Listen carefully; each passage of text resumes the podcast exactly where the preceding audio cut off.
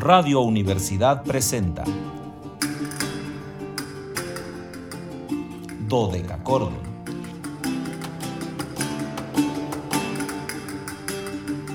Un programa para encontrarse y reencontrarse con los autores y composiciones de la antigüedad, el medioevo, el renacimiento y el barroco.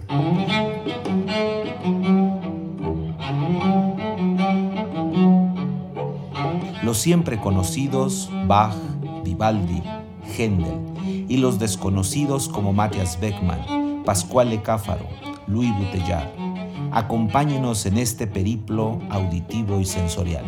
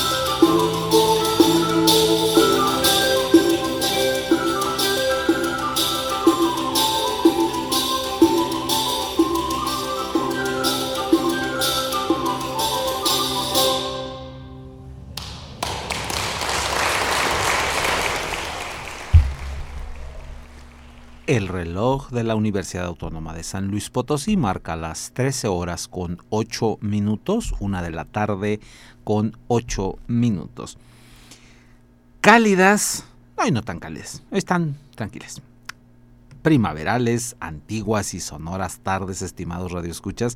Bienvenidos a este su espacio radiofónico de la amplitud modulada de la Universidad titulado Dodeca Cordon en este viernes 7 de mayo de 2021. Soy Luis Fernando Padrón Briones y seré su anfitrión en un banquete histórico musical. Los invitamos a seguirnos a través de las redes sociales en www.facebook.com diagonal dodecacordon SLP, dodeca con K y CH dodecachordon SLP con mayúsculas, en Instagram dodecachordon 2, 2 con número y en Twitter arroba dodecachordon. Ya saben que en este caso todo con minúsculas, muy importante. Pero más importante es que nos marquen al 444 826 13 48. No lo olviden, 48 47 es FM.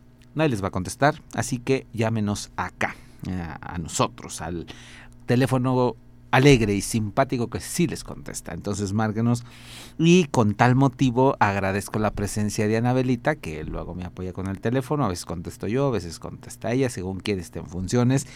La licenciada Anabel Zavala que me apoya en esta parte técnica tan compleja, tan difícil que es poner sus botoncitos necesarios, pero Anabelita que me acompaña, me, me va pues haciendo que este espacio se vuelva más lúdico de lo que ya es. Y por el mismo motivo agradecemos a Luis Fernando Ovalle allá en Matehuala que nos permite conectarnos con XHUASM FM 91.9 que es nuestra estación en Matehuala para poder compartir y convivir con ustedes. Y bueno, pues ya saben, viernes de invitado, viernes de podcast, hoy nos quedamos guardados ahí en la memoria digital de la radio. Y eh, ya saben que desde eh, que regresamos, los viernes son viernes de invitado, solemos tener aquí una, una presencia, un artista que se dedica a la música históricamente informada, pero del que no tengamos datos este, certeros de su nacimiento, el día, el mes, el año. A veces solamente tenemos el año pero que hayan hecho una carrera o que estén haciendo una carrera porque habitualmente compartimos gente muy joven. Ya hemos tenido a la nueva generación, jóvenes como Daniel Zapico que están haciendo una carrera impresionante en Europa, algunos maestros ya más consagrados. Y hoy les tengo a una invitada que pertenece exactamente a la parte intermedia, no es de las muy jóvenes, tampoco es de las muy grandes, pero es una maestra consumadísima en, la mm, ejecución de música históricamente informada y hoy tenemos a la flautista, clavecinista y directora de orquesta neerlandesa Hanik van Prustik. Hanik o Hanik fue una, un encuentro que, yo tuve hace mucho tiempo, un encuentro con, en, grabación a, a, por desgracia nunca la he escuchado en vivo, me encantaría hacerlo, espero que la vida me lo permita en algún momento.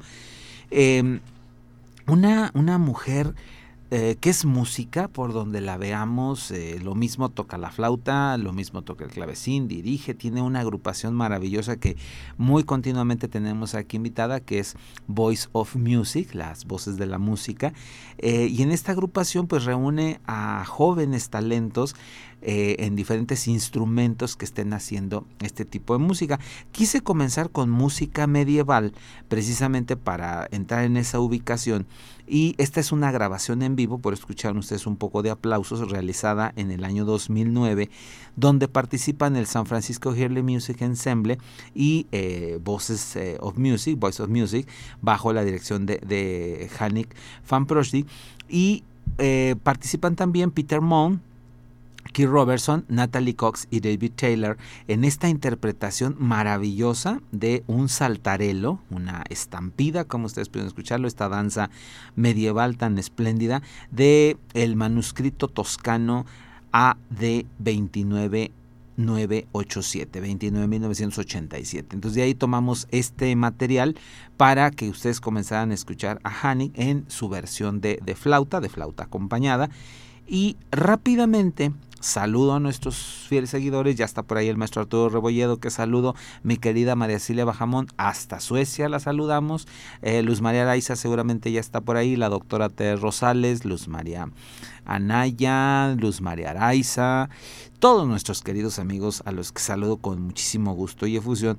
Y ahora vamos a escuchar una, una grabación de estudio. Este es un disco que Hanik eh, mm, hizo eh, por ahí de los 2000, 2012, eh, si mal no recuerdo.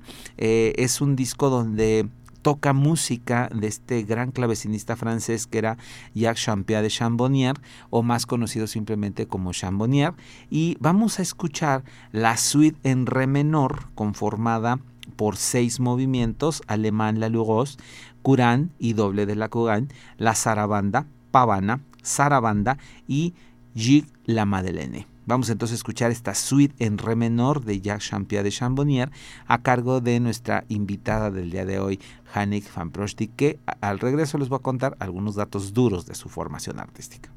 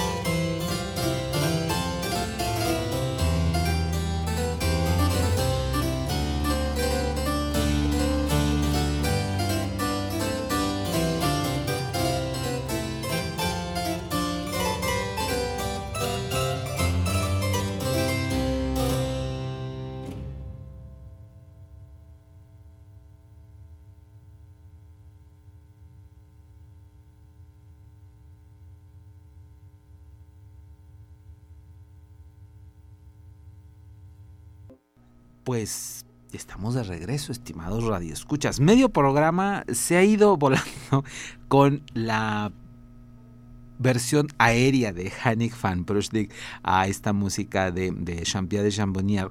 Les decía que esta artista tan, tan polifacética, porque Mm, en el, mundo de la música, de la música profesional, es muy común decir que, si te dedicas a un instrumento no te puedes dedicar a otro, ¿no? Es, eh, cuestión de técnica, de, los repertorios, hay tanta música que hacer en cada uno de los instrumentos que para qué te vas a otro. E, esa era un poco como una consigna que, había en el estudio de la música que, que, lo traíamos del siglo XIX, por supuesto, ¿no? Muy pocos músicos destacaron como polinstrumentistas y en algunos casos, si eran multiinstrumentistas, tenía que ver con que tocaran instrumentos de la misma familia, por ejemplo, violín y viola, quizá violín y cello, pero también este, era, era, era, muy extraño ¿no? que se dedicaran a otro tipo de instrumentos.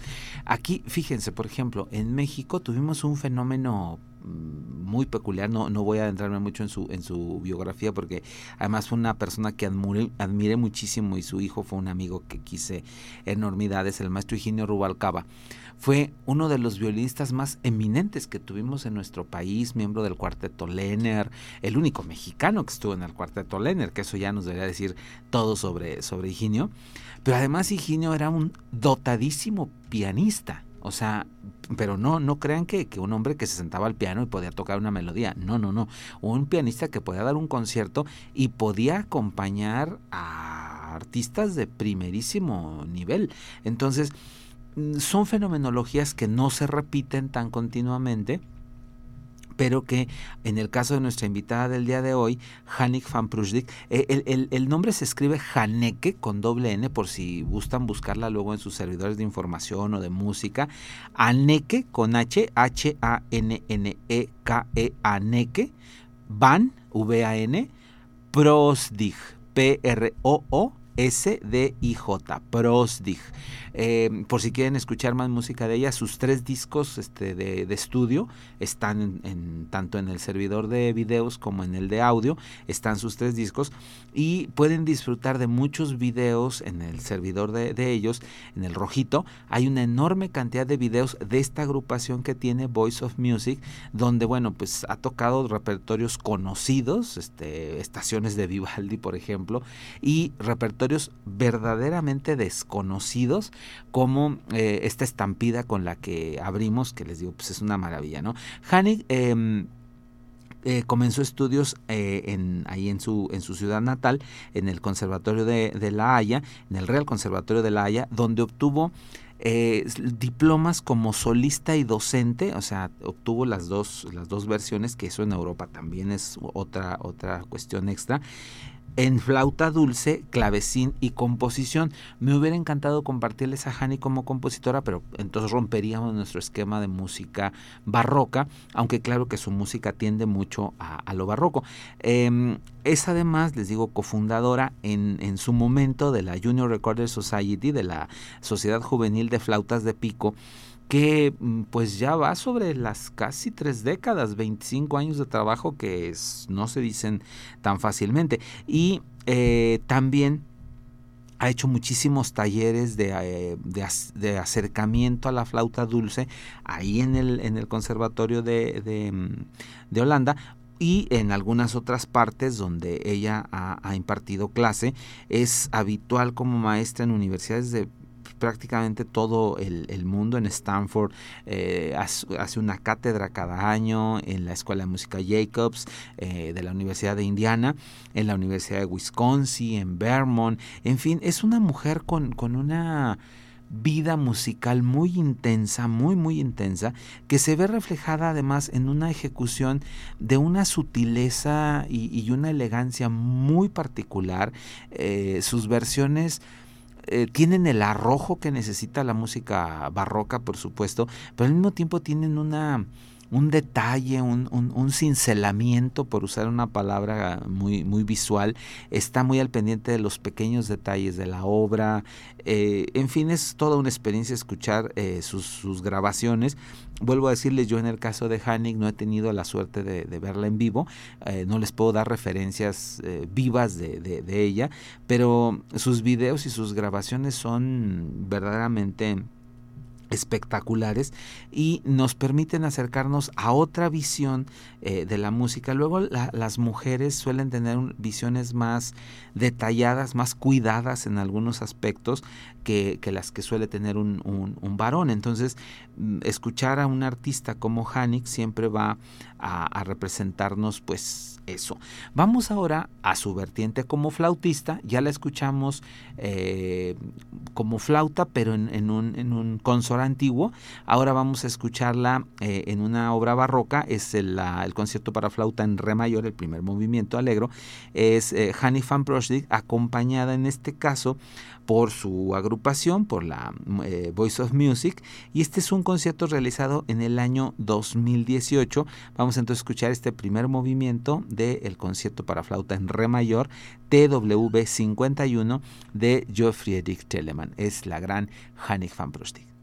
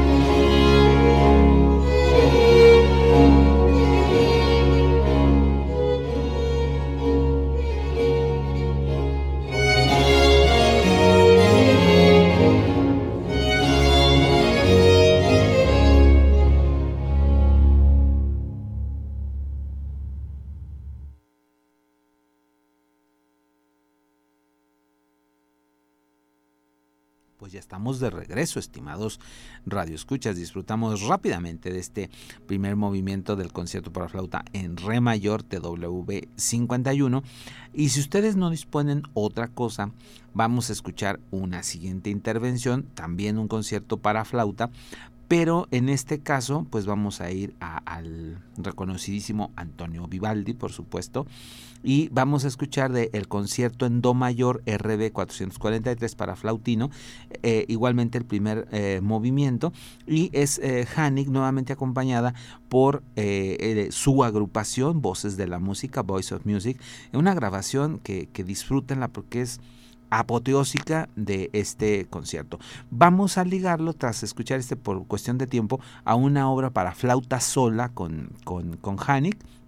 La escuchamos y al regresar les comento el nombre. Mientras tanto, disfrútenla, pero por lo pronto vamos a escuchar concierto en Do mayor RB 443 de Antonio Vivaldi.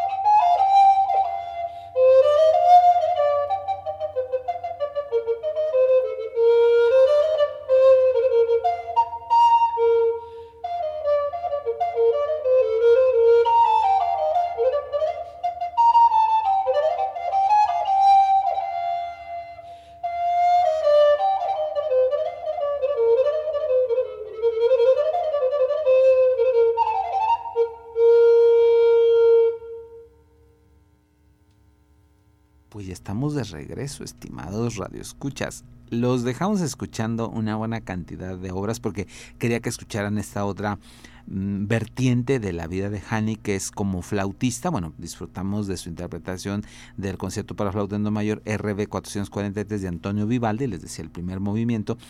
Y luego eh, les compartimos dos piezas de Jacques van Eyck, eh, el Buffons y la Gillet.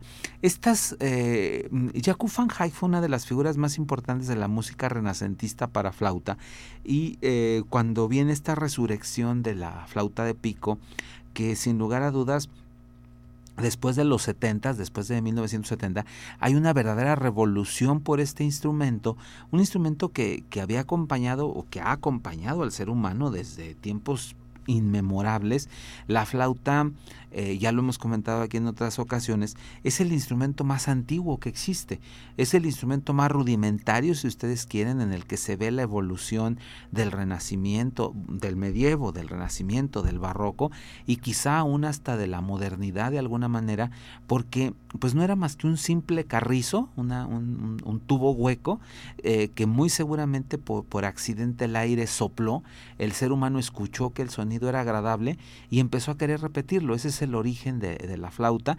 Eh, si ustedes van a prácticamente todas las mitologías, un dios es el que produce este, este instrumento. Tenemos a Minerva con los griegos, tenemos algunas deidades como, como Ganesha con, los hindúes, que, tocaban este instrumento, que lo fueron perfeccionando, según estas leyendas, hasta llevarlo a tener eh, los orificios de obturación, en algunas culturas 5, en algunas otras 7, en algunas otras mucho más, y como los griegos lo, lo toman como uno de sus instrumentos nacionales, los egipcios también tenían extraña predilección por las flautas y sabemos que acá las culturas eh, americanas eran grandes cultivadores de, los aerófonos en todas sus manifestaciones, inclusive las famosas flautas nasales que durante mucho tiempo se pensó que solo se tocaban en las culturas del Pacífico, cada vez es más seguro que en las culturas eh, eh, prehispánicas había este tipo de flautas nasales y en, muchas vertientes.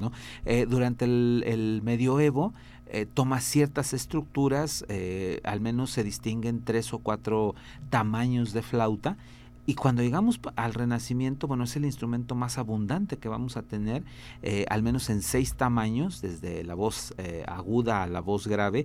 Y en el Barroco, pues vamos a tener todas las tesituras, absolutamente todas, desde el famoso sopranino, que es una flauta pequeñita, hasta mm, flautas que, ya ni siquiera las tocamos eh, de frente, como habitualmente tocamos este instrumento, que pues se llama eh, directo, sino que ya las tocamos de pie porque son muy grandes, son instrumentos que miden más de un metro, metro y medio, que son ya portentos y que tienen que tener un aditamento que llamamos tudel para ser interpretadas.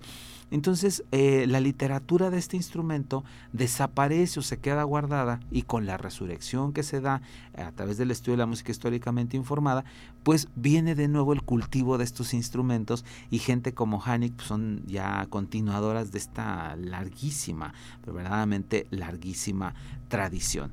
Vamos a, despedirnos escuchando ahora el trabajo como directora de, de, de y em, nos va a compartir de la cantata BW 51 Jauset Göttingen en London de Johann Sebastian Bach. Vamos a escuchar el aria, es Laura Heims como soprano y John Tyson en la trompa, eh, en la trompeta natural. Eh, hago la aclaración porque luego eh, en Europa en Europa sí se trompa, pero es una trompeta para entender nosotros qué es la trompeta. Trompeta sin pistones es John Tyson y por supuesto Voice of Music bajo la dirección de nuestra invitada del día de hoy, que espero que les haya llamado la atención, Hanik van Prustik. Yo soy Luis Fernando Padrón Briones, les agradezco el favor de su atención y los espero el lunes 10 de mayo, aquí vamos a estar, para honrar a uno de los compositores franceses más importantes, Jean-Marie Leclerc, en el 324 aniversario de su nacimiento.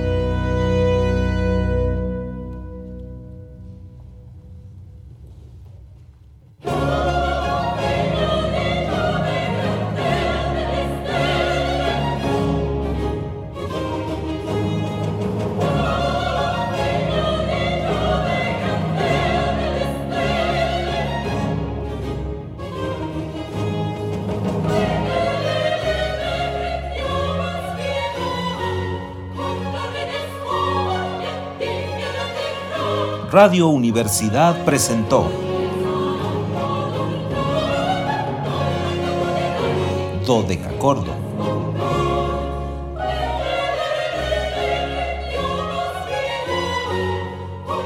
El espacio para compartir con los grandes autores de la música del pasado.